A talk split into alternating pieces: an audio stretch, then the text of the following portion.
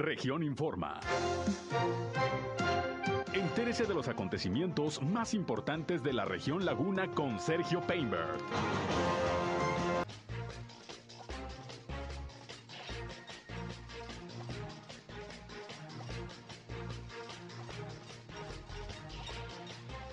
Se registra un socavón en el canal de Sacramento, en Gómez Palacio.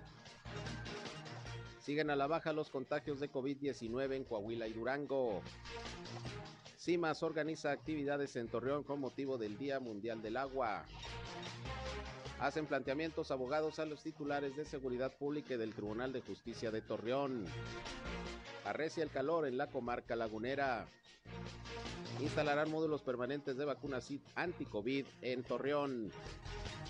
Lanza el gobierno de Coahuila alerta por medicamentos falsos. El colectivo Moreliar todo el día presenta hoy programa de actividades. Esto es algo de lo más importante, de lo más relevante que le tengo de noticias, de información aquí en esta segunda emisión de Región Informa. Son las 13 horas, una de la tarde con 3 minutos de este ya jueves, jueves 17 de febrero del año de marzo, 17 de marzo del año 2022. Les saludo como todos los días, soy Sergio Peinbert, usted ya me conoce.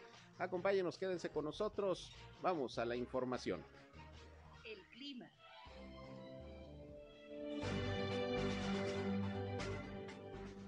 estamos superando las temperaturas aquí en la comarca lagunera. Afortunadamente continuamos con temperaturas mucho, muy agradables, eh, no tan calurosas y no tan frías. El sistema frontal, el número 37, actualmente se encuentra en el norte del estado de, de Chihuahua. Nosotros nos estaría afectando por aquí el día por la mañana eh, temperaturas frescas de 12, 14 grados centígrados eh, por la mañana y por los tardes temperaturas de los 31 hasta los 33 grados centígrados. Eh, afortunadamente, repito, eh, tenemos temperaturas muy elevadas. Tiene principalmente despejado alguna nubosidad hacia las horas de la tarde, pero nada que indique o que nos eh, ocasione alguna, algún evento extraordinario. El clima.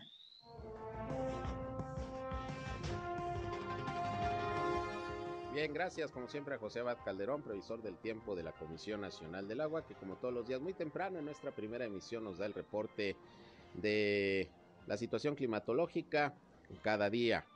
Y aquí en la comarca lagunera, pues ya escucha usted, va arreciando el calor, hasta 38 grados centígrados esperaban el día de hoy, así como todos los días le estaremos informando. Gracias por su atención, ya estamos transmitiendo aquí a través del 103.5 de frecuencia modulada Región Radio, una estación más del grupo Región, la Radio Grande de Coahuila. Yo soy Sergio Peinbert, usted ya me conoce y le invito como siempre a que nos acompañen, a que estén informados, pero también a participar en este espacio si tienen algún reporte, hay algún problema en su comunidad, en su calle, en su colonia, en su ejido, llámenos, con mucho gusto les atendemos, trataremos de ser un enlace con las autoridades para que los problemas de su comunidad se puedan resolver. También en este espacio buscamos ese objetivo. 871-713-8867, 871-713-8867, nuestra línea telefónica para que nos llamen o nos manden WhatsApp. Con mucho gusto ahí les atendemos. Nos pueden seguir también en Facebook y en Instagram en región 103.5 Laguna. Transmitimos ya en este momento también por Facebook Live. Un saludo a quienes nos siguen a través de esta red social. Gracias por conectarse.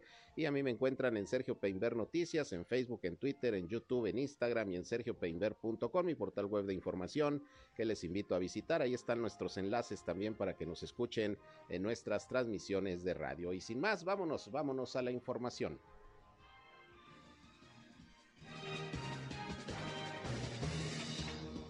Pasando con las noticias, como le decía hace unos momentos al inicio de este espacio, eh, le agradezco a José Miguel Martínez, quien es el director de Protección Civil allá en Gómez Palacio, que nos conteste como siempre la llamada. ¿Cómo estás, director? Buenas tardes. ¿Qué tal, Sergio? Buenas tardes, estamos a tu orden. Pues a ver, platícanos qué pasó, un socavón por ahí que se registró en una parte del canal de Sacramento allá en Gómez Palacio, ¿qué fue lo que ocurrió? Eh, tengo entendido que ya atendieron el, el asunto, ¿qué fue lo que pasó?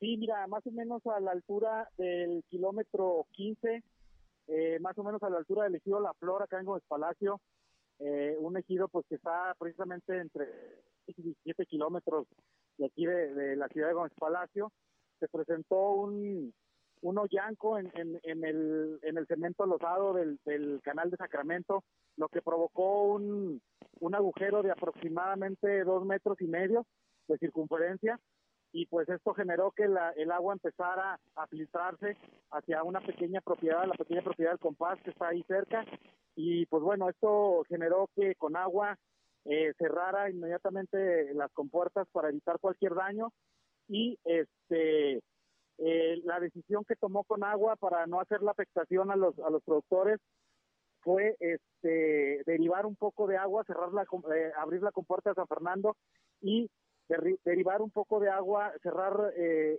cerrar para Canal de Sacramento y derivar un poco de agua al lecho seco del río. Hasta donde tendremos entendido son eh, 50 eh, 50 metros la, la, la derivación y este más o menos ahorita haciendo la, la eh, la, la, medición, eh, el agua viene aproximadamente atrás del aeropuerto de Lerdo, del aeropuerto que está en Lerdo por la, por más o menos por las cribas y este esperamos que en algunas tres o cuatro horas pudiera eh, pasar aquí a Gómez Palacio. Sin embargo, eh, nos ha asegurado personal de Conagua que no va a afectar y, y muy probablemente no llegue aquí al, al puente plateado. Ahora me imagino que se va a llevar a cabo la reparación ahí del, del socavón, el rompimiento pues de, de lo que es eh, el cemento que reviste al canal. Eh, ¿Han dicho más o menos cuánto tiempo les llevará a hacer esto? Sí, mira, en la última actualización que tenemos, eh, hablando con eh, eh, personal de Conagua, es que aproximadamente dos días se va a llevar a lo mucho. Este, y bueno, la, sí es muy importante aclarar que no van a ser dos días en que se suelte el agua al lecho seco, sí, es solo un excedente, una, una medida eh, urgente que tuvieron ellos, este, y eh, ya a partir más o menos de las 5 o 6 de la tarde eh, ya no va a haber derivación al, lecho seco, por eso es que creemos que muy probablemente el, el agua no va a llegar aquí a, al puente plateado. Eso es, no recuerdo, José Miguel, eh, algún hecho similar en los últimos años que se haya quebrado prácticamente ahí parte de, de lo que es eh, la vestidura de, del canal de Sacramento, pero bueno, afortunadamente no pasó a mayores, ¿verdad? Así es, eh, afortunadamente, como te digo, solo porque, a, a, afectó muy, muy pequeñamente a una pequeña propiedad que se encuentra eh, ahí cerca. Sin embargo, este, pues bueno, tomó con agua la decisión de este, derivar un poco de agua al lecho seco y eso hizo que, que, que empezara a correr agua. Como te digo, ahorita nosotros hicimos una, una revisión, una, una, este, eh, un seguimiento y el agua viene a la altura de, de, de, de las cribas del Lerdo, a la altura de, del aeropuerto del Lerdo.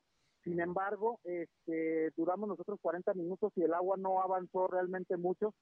Entonces creemos que, que si se cierra eh, esa compuerta entre 5 y 6 de la tarde, muy probablemente el agua no llegue hasta aquí, hasta ni afecte en la colonia El Consuelo, ni la Flores Magón, mm. por el lado de Gómez Palacio, ni Vista Hermosa por parte de Torreón. Muy bien, pues vamos a estar pendientes. Por lo pronto, pues ya se actuó rápido ante lo ocurrido. Y bueno, José Miguel, ante ya eh, la circulación del agua por el ciclo agrícola, por los canales, pues ustedes en constante vigilancia, imagino, sobre todo para que no se vaya la gente a meter a nadar, que es la recomendación principal. Así es, empezamos nosotros a, a partir del, del día que del día 13 que se soltó el agua, empezamos el operativo para evitar que la gente se meta a nadar a los canales.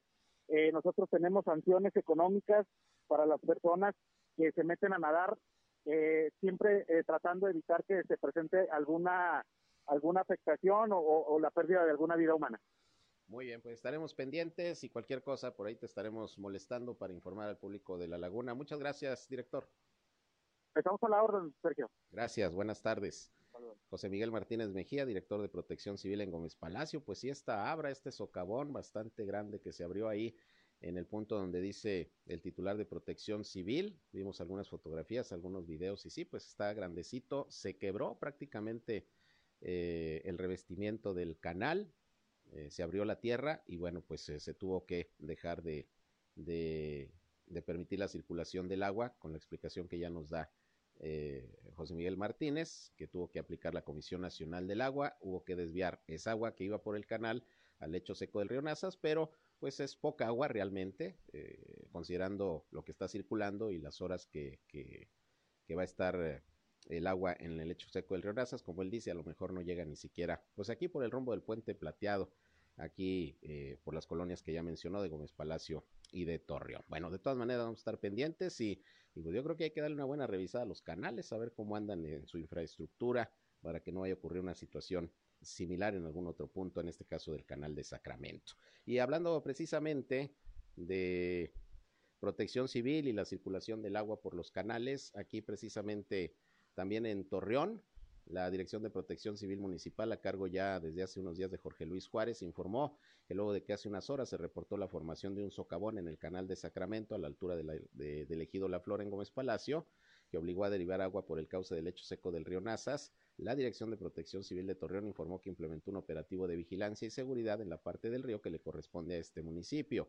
Jorge Luis Juárez, director de la dependencia, mencionó que entre las acciones del operativo, en conjunto con Seguridad Pública Municipal y Vialidad, se estarán realizando rondines de vigilancia en la zona, además de que las unidades de protección civil permanecerán en la entrada del Puente Negro para actuar de manera inmediata en caso de alguna contingencia, aunque ya escuchamos que muy probablemente no llegue hasta ese punto el agua que se tuvo que derivar por este socavón en el canal de Sacramento. Dijo el funcionario que aunque se informó que el agua no debe sobrepasar el puente plateado, es necesaria la vigilancia en los puntos señalados, por lo que las dependencias municipales se encuentran ya trabajando de manera coordinada para garantizar la integridad de la ciudadanía. Ahí tiene usted pues también la eh, acción del área de protección civil de Torreón ante este hecho que se suscitó hoy por la mañana. Vamos a estar pendientes, cualquier cosa le estaremos informando. Por otra parte, vámonos con el tema del COVID-19. Ya tenemos uh, los reportes tanto de Coahuila como de Durango sobre cómo andamos el día de hoy con el tema de los contagios. Afortunadamente, pues siguen, siguen bajando en ambas entidades los contagios, los fallecimientos y la hospitalización. Mire, aquí en Coahuila hoy se reportan solamente 37 nuevos casos positivos, la mitad de lo que se registró el día de ayer. También bajaron las defunciones. En los últimos dos días hubo cuatro eh, cada día. Hoy se reportan tres que ocurrieron en frontera en Monclova y en Saltillo. No se reportan defunciones en La Laguna. Nuevamente Parras de la Fuente aparece en el primer lugar de la lista de hoy de contagios con ocho. En segundo lugar Saltillo con cinco, Monclova con cuatro, que empata con Torreón y Piedras Negras también con cuatro contagios. De La Laguna también aparecen hoy en la lista San Pedro con tres casos más, así como Matamoros con dos. Con estos números está llegando ya el estado de Coahuila a 146.678 casos positivos de virus SARS-CoV-2 y son 8.742 los decesos. El número de hospitalizados sí subió con relación a ayer. Ayer eran 29 en Coahuila, en todo el estado. Hoy se reportan 31 entre casos sospechosos y confirmados. 14 de los pacientes son de Saltillo, 9 de Torreón, 5 de Piedras Negras, 1 de Monclova, 1 de Acuña y 1 de San Pedro. Coahuila, ya sabes, se encuentra, al igual que prácticamente todo el país, en semáforo de riesgo epidemiológico verde. Al igual que Durango, que también pues registra números bastante bajos de contagios y hoy no se reportan decesos en aquella entidad. Vamos a escuchar precisamente el reporte de hoy del doctor Sergio González Romero, secretario de Salud duranguense. Hoy presentamos ocho casos nuevos, seis mujeres y dos hombres. Los ocho son de Gómez Palacio. El municipio de Durango es el que tiene más afectados con más de 36 mil. Son 98 casos activos al día de hoy y la mayoría del mapa de los municipios en el estado de Durango está en blanco. Bien, pues ahí la llevamos, ahí la llevamos con la reducción de los contagios de COVID-19, pero ya saben, no hay que hacer confianza, hay que continuar observando los protocolos sanitarios, el uso del cubrebocas, sobre todo en lugares cerrados y en lugares abiertos, pero que haya aglomeración, ahí también hay que utilizar el cubrebocas, si no hay aglomeración, si hay buena distancia, si anda usted en un parque, etcétera, ya se puede quitar el cubrebocas, es lo que dispuso el gobierno del estado de Coahuila como el de Nuevo León, pero si hay aglomeración o va a un lugar, aunque sea un espacio abierto, pero que haya mucha gente, hay que ponerse el cubrebocas. En el caso de Durango, ayer le informé que la Secretaría de Salud descartó por lo pronto eliminar el uso del cubrebocas en espacios abiertos, quieren seguir pues con la, la medida como hasta ahorita para evitar un rebrote de contagios y bueno, pues ya sabe que cada estado está en eh, la libertad de determinar las acciones y medidas que se toman en el caso del control de la pandemia. Pero bueno, también le informo que la Secretaría de Salud de Coahuila informó que se van a estar instalando módulos ya permanentes de vacunación contra el COVID-19 para atender a las personas rezagadas, es decir, aquellas que tengan pendiente desde la primera dosis, porque aunque usted no lo crea, hay personas que todavía ni la primera dosis se han puesto por diferentes circunstancias, porque le tienen miedo, porque piensan que es un engaño, porque piensan que les va a hacer daño, en fin, por lo que usted guste y mande, todavía hay gente que no se vacuna, pero ya quedó demostrado que la vacunación es la principal arma que tenemos en estos momentos para defendernos de una enfermedad grave o de la muerte por COVID-19. El asunto es que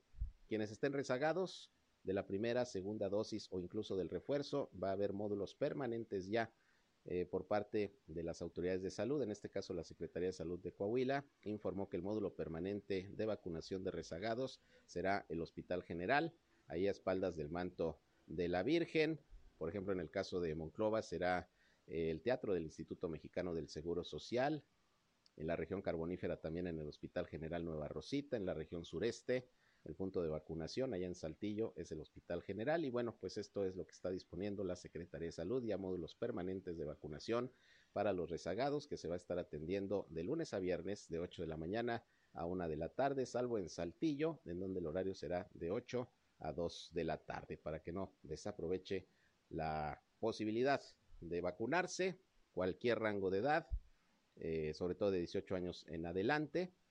Si no se han vacunado o les falta alguna dosis, hay que aplicársela. En el caso de Torreón, Hospital General, ahí, ahí puede usted acudir.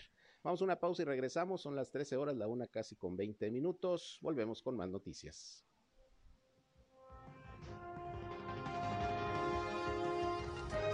Región Informa. Ya volvemos. Región 103.5. Al aire, región 103.5. Continuamos en región Informa. Bien, continuamos aquí en Región Informa, son las 13 horas ya, la una con 23 minutos. Y bueno, pues ya viene el Día Internacional del Agua, el próximo 22 de marzo. Y CIMAS eh, Torreón, en esta nueva administración, pues ya está programando algunas actividades que se van a desarrollar y que están a cargo precisamente del área de cultura del agua del Sistema Municipal de Aguas y Saneamientos. Y tengo con nosotros aquí precisamente a su titular, la ingeniera Mireya Tirado, para que nos platique, bueno, qué actividades se van a desarrollar y qué tan importante es que en estas fechas, sobre todo en el Día Mundial del Agua, entendamos la necesidad pues de cuidar el agua, de no desperdiciarla, eso es importante y es parte del objetivo de estas actividades. Bienvenida, Mireya, gracias por estar con nosotros. Gracias, buenas tardes a todos los que nos escuchan y muy agradecida también por el espacio que nos brindan para ello. Eh, bueno, yo tengo a mi cargo eh, la atención ciudadana y el call center y otra de las áreas es la cultura del agua. ¿Las juntaron? Eh, sí, estamos haciendo algunas reestructuras. Mucha chamba, ¿no? sí, bastante. Pero dentro de lo que es cultura del agua, pues me interesaba eh, presentarme aquí con ustedes para hacerles una cordial invitación. El Día Mundial del Agua se celebra el día 22 de marzo de 2022, desde 1993 que fue instituido por la ONU y cada año se hacen festividades este, alusivas al tema. En este año lo que nos correspondería hacer como administración es dar difusión y, y dar algún tipo de información pedagógica, digamos, educativa, principalmente pues a niños, jóvenes, adolescentes, a las futuras generaciones. Sin embargo, el día 20, que es este próximo domingo, vamos a tener un evento totalmente familiar. Pueden participar niños, jóvenes y padres de familia y nos vamos a concentrar en el bosque Venustiano Carranza. El punto de reunión es el teatro que está en el centro, en las inmediaciones del bosque, y ahí vamos a tener pues diversas actividades para toda la familia, como lo comento. Vamos a iniciar a las 10.30 de la mañana con un show musical. Vamos a tener eh, la presencia de la Secretaría de Cultura, del Medio Ambiente, de la UDECO y nosotros como CIMAS, este, teniendo varias actividades pedagógicas y educativas para todos. Entonces va a ser un evento muy divertido y muy educativo. Es eh, imperativo en estos tiempos, como lo mencionaste en el inicio, en el que tenemos pues un problema histórico, ¿no? De desabasto de agua en la región, que la gente haga conciencia y que realmente eh, ponga manos a la obra en el consumo sustentable del agua, el uso adecuado de este recurso vital. Claro, porque da mucho coraje ver todavía gente que no entiende, que de repente anda pasándonos por las calles, están a manguerazos lavando el vehículo o barriendo la calle con el agua, todavía mucha gente no entiende y están en la es. posición de que yo la pago, yo la puedo usar como me dé mi regalada gana y no Así es es. así, No hay que es tener conciencia. porque no solo cuesta este atraer el recurso, más bien es la calidad de- del recurso lo que se tiene que tomar en cuenta y el valor real de, de que no lo, no lo tenemos en suficiencia. Entonces que realmente se hace un gasto y se hacen muchas gestiones que la gente a veces no tiene idea para poder aca- acarrear el recurso a toda la población. Y por eso también hago hincapié en que, bueno, los adultos a lo mejor tenemos ya erradicada, sin erradicar algunas prácticas muy nocivas en cuanto al cuidado del agua. Pero si los niños y los jóvenes, que son las nuevas generaciones, empiezan con este cuidado de- del agua, yo creo que podemos tener un futuro más sustentable del recurso. Claro. Ahora, eh, van a desarrollar estas actividades con motivo del Día Mundial del Agua, pero a lo largo del año, ¿qué van a estar haciendo en Cultura del Así Agua? es, tenemos un programa muy exhaustivo para dar capacitación, información, concientización en todos los niveles. Vamos a ir a escuelas, a centros comunitarios, a colonias. Incluyendo las brigadas que va a hacer CIMAS en, en, en campo, en sitio, pues también vamos a llevar ahí la cultura del agua. Eso es. Eh, ¿Qué tan importante es hacer esa conciencia y qué tan difícil pueden ustedes considerar que va a ser? Porque la gente luego no entiende, por Así más es. que se le que se le hable por las buenas, a veces eh, la sanción es lo que correspondería, ¿no? A ver si Sí, entiende si la gente y creo que ha habido ocasiones en que se han aplicado multas. Sí. Es un conjunto, eh, son acciones integrales o, o globales que van de la mano tanto a concientizar, informar, como a también sancionar. Sí. Porque pues no, no es correcto que la gente maluse el recurso, aun cuando la pague o no la pague, pero pues el recurso es de todos. Claro. Entonces sí estamos comprometidos todos a cuidarlo y, y eh, como, como lo comento, pues la gente adulta sí tiene prácticas muy nocivas.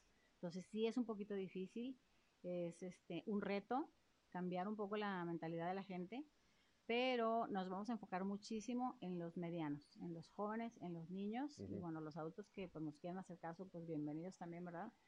pero realmente nuestra educación de la cultura tiene que enfocarse hacia las nuevas generaciones, definitivo. Hay coordinación para este plan de trabajo con otras instancias que se dedican al tema del agua, llámese la Comisión Nacional del Agua, la Comisión Estatal de Aguas y Saneamiento, la coordinación incluso que me imagino debería existir también entre los propios sistemas operadores de agua de toda la laguna, ¿no? Así es, de Porque hecho. al final es la misma agua que nos consumimos en la laguna para todos. ¿no? Sí, de hecho las primeras semanas iniciamos en formar un equipo interinstitucional con varias dependencias, y algunas de ellas las mencioné, van a estar presentes este domingo, que es el medio ambiente, la, bueno, la Conagua también va a formar parte, CIMAS, eh, Derechos Humanos, la CEP, la OFECO y todas aquellas dependencias que tengan que ver con el agua van a formar parte de este equipo. Mm.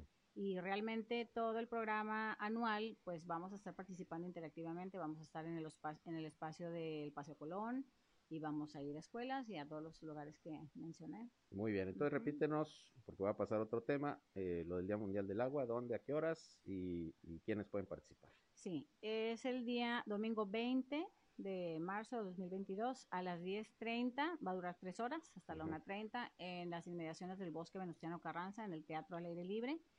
Eh, las actividades son para toda la familia, niños, jóvenes, adolescentes, padres. Va a haber concursos, bailes, este, actividades interactivas, premios. Va a estar muy divertido y pues al aire libre. Muy bien, al aire libre, que me imagino, ¿van a usar o no el cubrebocas? Sí, vamos a Sí, usar ¿verdad? cubrebocas, así es, porque... Porque- las medidas continúan. Sí, porque queremos insistir en ello, porque ya de repente me he topado dos, tres personas que no, ya no voy a usar el cubrebocas, ya dieron permiso. Sí, siempre y cuando no haya concentración de personas, no haya Así es. aglomeraciones, no haya un evento Así es, donde vaya mucha gente. Sí. Ahí hay que seguir usando el Sí, cubrebocas, ¿no? utilizaremos el protocolo sanitario que se ha venido usando desde la pandemia. Muy bien. Entonces ahí está lo del evento por el Día Mundial del Agua. Me dices que también es la encargada de atención ciudadana. Así es. ¿Cómo van? ¿Cómo empezaron el año con las Mm, quejas? Vamos bien, vamos bien, porque bueno, ahorita es una temporada bajas, este no ha incrementado muchísimo el calor. Lo, esperamos que las demandas, reportes y quejas aumenten a partir del mes que entra. Ujú. Eh, ahorita tengo yo a cargo el call center con ocho operadoras que atienden ocho horas continuas, de 8 de la mañana a 8 de la noche en forma presencial. Tú puedes llamar al 871-690-9595, es el, el número del call center. Y posteriormente, de 8 de la noche a 8 de la mañana, tenemos una contestadora con un buzón en donde pueden registrar sus quejas y reportes. Obviamente necesitamos que la información sea lo más puntual posible, que Claro. nos digan la calle, el número, la colonia, entre qué calles, el nombre, el teléfono de contacto y en la medida en que tengamos mayor información, más rápido es el, el servicio. ¿Tienes un promedio de quejas que les llegan diariamente? Sí, mira, normalmente recibimos más de 200 llamadas, pero es global entre información, eh, requisitos y reportes y quejas. Realmente las quejas yo creo que son unas 100 diarias, Ujú. ahorita que es temporada baja. Claro, por falta de agua. Así es, por falta de agua, por drenaje tapado también son, es un alto índice de llamadas Ujú. y también por fugas de agua. ¿Cuánto tiempo se están tardando en darle respuesta a esas, a esas quejas? Pretendemos eh, eh, instalar un método de supervisión y moni- monitoreo en el que en 24 horas se resuelvan las, las quejas. Sí, porque luego Estamos trabajando en ello. una de, la queja, de las quejas, cuando se presentan las quejas, es precisamente que, pues ya hablé, pero se Pero tardan mucho en Sí. venir aquí los trabajadores. Sí, no, estamos trabajando en eso también, en acortar los tiempos y en mejorar y eficienti- eficientar la, la forma en que se atiende a la ciudadanía, porque no nada más es ir, sino también cómo se trata al, al usuario. ¿Cómo se recibió el área? ¿Funcionando o han tenido que hacer adecuaciones? Hemos ¿Cómo la hecho educaciones. Desde el día uno hemos estado haciendo mejoras para dar mejor servicio. Y bueno, por ejemplo, ahorita todo el personal del call center está recibiendo un curso de capacitación para atención y sensibilización hacia el usuario, para que den mejores servicio. Y también estamos implementando algunos eh, métodos de monitoreo y control internos en conjunto con las áreas que corresponden, que es el área técnica, el área comercial, etcétera, para que demos mejor servicio cada día. Claro, y luego, por ejemplo, ustedes reciben la queja, me imagino que la turnan al departamento técnico, pues para que resuelva los problemas. Sí. Y ustedes andan de cuchillito de palo atrás de los del A las departamento 24 técnico. horas o máximo 48 estamos llamándole al usuario, Ah, directamente, a ver si estamos ya fueron. llamándole al usuario para decirle, ya lo atendieron, de qué forma lo atendieron, está cerrado su caso o está abierto, etcétera. Claro, Sí, no, pues una atención, pues que tiene que ser personalizada, ¿no? Y el alcalde Román Alberto Cepeda precisamente hablaba, pues desde campaña y ya después en los primeros eh, días de la administración de que parte vital será la atención al público así es. y el buen funcionamiento de los servicios y el del agua es. pues es vital. Claro. No, y además es el sentir de la ciudadanía, es uno de los principales problemas de la ciudad. Entonces no podemos dejar de lado que la atención tiene que ser de primera, tiene que ser sensible y eficiente. Yo creo que son los dos elementos básicos para brindar un servicio. ¿Qué recomendaciones a la ciudadanía para cuidar el agua? Que imagino que van a tratar mucho de esto en el evento y a lo largo del año, pero ahorita puntualmente, ¿qué le dices a la gente? A ver, ya está haciendo calor, ya viene la mayor demanda del agua, ¿qué hacer nosotros como ciudadanos para cuidarla? Principalmente es el reporte de las fugas de agua. Hay muchas fugas que no son reportadas y que la gente las detecta y pues por no tomar el tiempo de hacer la llamada o el reporte, eso es una recomendación muy amplia. Dentro del consumo interno en casa, el promedio estimado de, de baño tiene que ser 5 minutos como máximo para un gasto de 95 litros por persona. Ujú, De lo contrario, gastas el doble o el triple y es un desperdicio de agua. Otra, otro tip también para ahorrar agua es que cuando estás calentando el agua, porque pues no te metes a bañar inmediatamente, tengas una tina en la cual estés resguardando el agua y la puedas usar después para reuso, para las plantas o para el sanitario, etcétera. Eh, también enseñarle a los niños, a los jóvenes, estas mismas prácticas, el cepillado de los dientes en un vasito con agua en lugar de tener la llave abierta, Claro, el no lavar los coches con mangueras, y con- sino con una tina de agua y una jerga, y así hay el sinfín de, de tips que vamos a, a dar este domingo. cuestiones muy sencillas, pero que ya Pero en lo, impacto. en lo global es de, De es alto de alto impacto, impacto, ¿no? ¿Cuánta agua no, no, no podemos ahorrar? Si de por sí se desperdicia mucha agua ahorita por, por la conducción en las tuberías, que, es. que lo han reconocido encima siempre, se desperdicia Sí. a veces la mitad de, de la conducción de agua. simplemente. Exactamente, se va mucha agua y todavía la desperdiciamos. Nosotros, así Ahí es. vienen los Sí, problemas. es la parte que nos corresponde a nosotros, este, dar la, la concientización a, a la gente. Claro, bueno, pues eh, ahí tiene usted los números entonces, call center, Sí, ¿cuáles son? es el 871-690-9595 y tenemos también un WhatsApp que Ah, es el 8711-33-3522. Claro. Ujú. Nos preguntan mucho luego también de las personas que, por ejemplo, que no tienen medidor porque no han hecho el contrato o porque eh, no han podido. Eh, es muy difícil sacar el medidor, es muy no caro. es muy difícil y no es muy caro porque incluso se les puede hacer el cargo dentro de las mismas mensualidades de pago del, del agua Ujú, y nada más es cuestión de que hablen y les damos los requisitos. claro, sí, porque también es importante la medición del Sí, agua. tener su medición. Y no tengo la cifra, pero sé que hay mm, miles, porque son miles de usuarios que no que tienen no todavía tienen el medidor, medidor. ¿verdad? Así Y es. eso es No, pueden regularizarse con mucha facilidad y nada más hablando los teléfonos y nosotros les indicamos cómo. Muy bien, pues eh, ingeniera Mireya Tirado, gracias por estar con nosotros. Vamos a estar muy pendientes de esta actividad que se va a desarrollar por el Día Internacional del Agua. ¿Algo que agregar? Pues nada más que el día 22, que propiamente es el día festivo, que cae en martes y es día hábil, pues vamos a tener actividades en dos escuelas de la ciudad, donde vamos a llevar también actividades pedagógicas y educativas para los niños. ¿Van a cerrar el 21? ¿Encima? El 21 es Sí, inhábil, ¿verdad? sí. Es día inhábil. Pues ustedes, qué suerte. Uno tiene que estar aquí informando. Sí. Pero bueno, pues vamos a estar pendientes y pues mucho éxito porque prácticamente está iniciando la administración municipal, la nueva administración del CIMAS y bueno, pues seguro que hay mucho trabajo por Mucho hacer. que hacer, así es. Muchísimas gracias por el espacio. Al contrario, muchas gracias. Es la ingeniera Mireya Tirado del de, eh, el área de atención ciudadana y cultura del agua en el CIMAS Torreón. Y bueno, vamos eh, a escuchar a el licenciado Gerardo Torres, platiqué con él en nuestra primera emisión porque pues eh, ayer se reunieron integrantes de este foro de abogados independientes con el titular de la Dirección de Seguridad Pública Municipal y con la titular de los tribunales de justicia del municipio. Ahí se dieron varios planteamientos, se presentaron los planes de trabajo y bueno, esto nos dijo el licenciado Gerardo Torres al respecto. Nos expuso su plan de trabajo y, y pues vimos con agrado que está preocupada y ocupada por atender las necesidades que presenta actualmente dicho tribunal.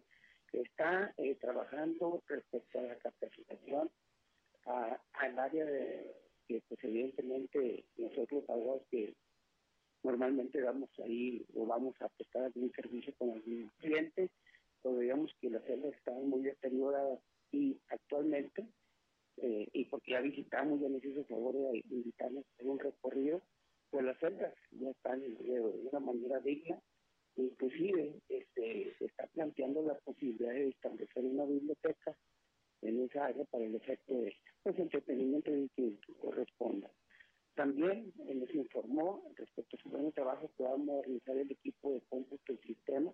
Ya tiene prácticas con el municipio de, si no mal no recuerdo, San Pedro Garza García, le van a facilitar alguna tecnología para el efecto de tener al día este, los datos de, de la dependencia a su cargo. Y por lo que respecta al director de Seguridad Pública, César, este, yo te quiero comentar que es, es concreta, sencilla, Perales, con César Perales, sencilla, muy concreta y evidentemente tiene como prioridad eh, que no exista la corrupción en el medio de la policía.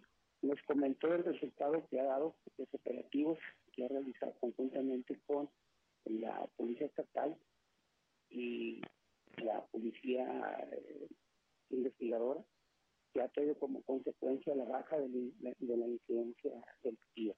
Los, eh, también los eh, jefes de Mancana tienen reuniones periódicas donde le informan la situación que guardan sus sectores y él comenta que todo eso ha influido para la baja de la incidencia delictiva.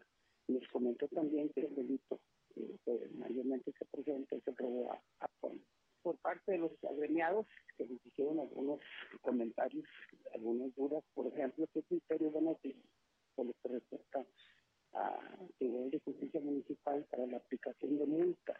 También se le preguntó el criterio para la aplicación de multas de los accidentes, el alto costo del arrastre de las grúas, que creo que cuesta como 1.800 mil pesos. Y pues para mucha gente es muy oneroso y, y algunas ocasiones sabemos que prefieren dejar su motocicleta, su carro, porque les sale muy costoso pagar las, las infracciones. También el foro les propuso a, ambas, a ambos directores colaborar con ellos en la capacitación eh, respecto a su, a su personal y existe muy buen puente de comunicación. Hay apertura,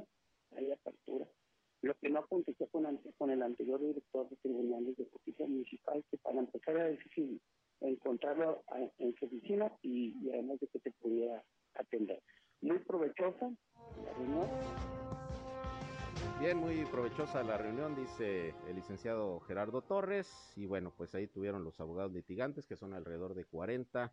Pudieron escuchar planes de trabajo del director de Seguridad Pública y de la presidenta del Tribunal de Justicia Municipal. Y bueno, ahí están algunos planteamientos que hicieron los abogados respecto a inquietudes también que por ahí tienen. Vamos a ir a una pausa y regresamos. Son las 13 horas, la una con 41. Sigan con nosotros aquí en Región Informa.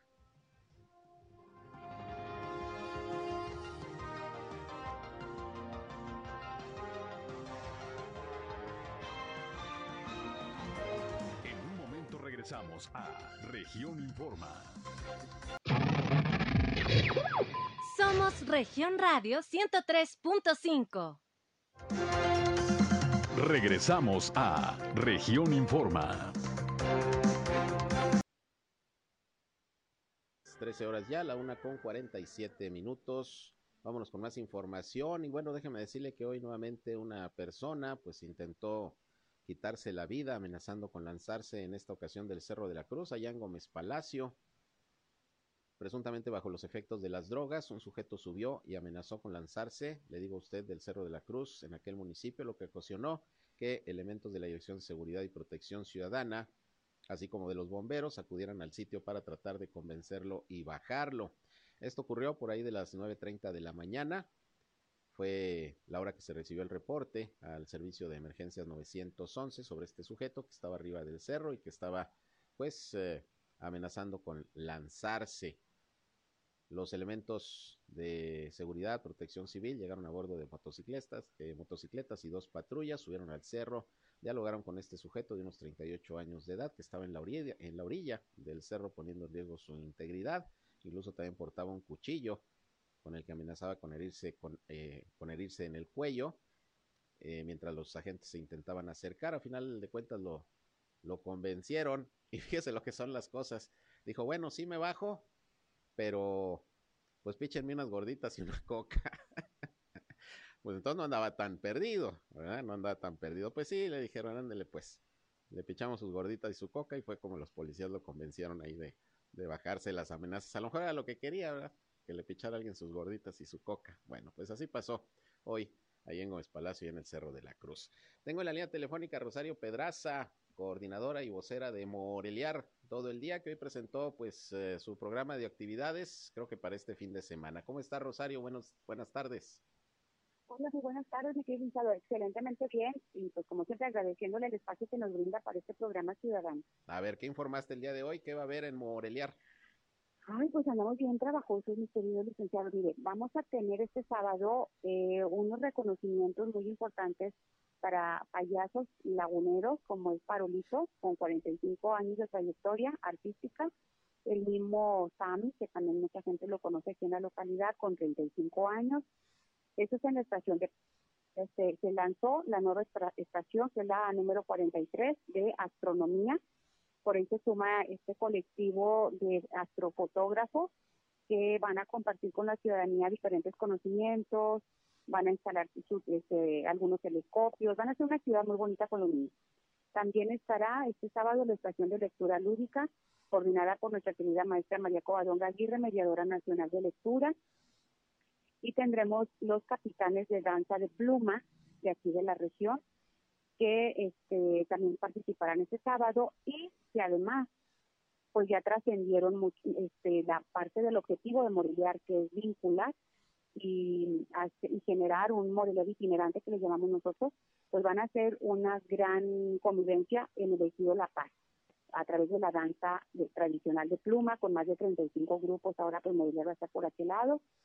Y también nos está de Cultura del Estado, vamos, van a estar participando en la estación artesanal con la maestra Ruridalia en la parte de, donde, donde está la jabonera al ladito, ahí es la parte de la Secretaría de Cultura de Coahuila y van a, va a haber un evento con tema de gastronomía, manualidades y artesanía identitaria, que pues en eso la Estación Artesanal de Morelia ha venido trabajando durante estos casi seis años.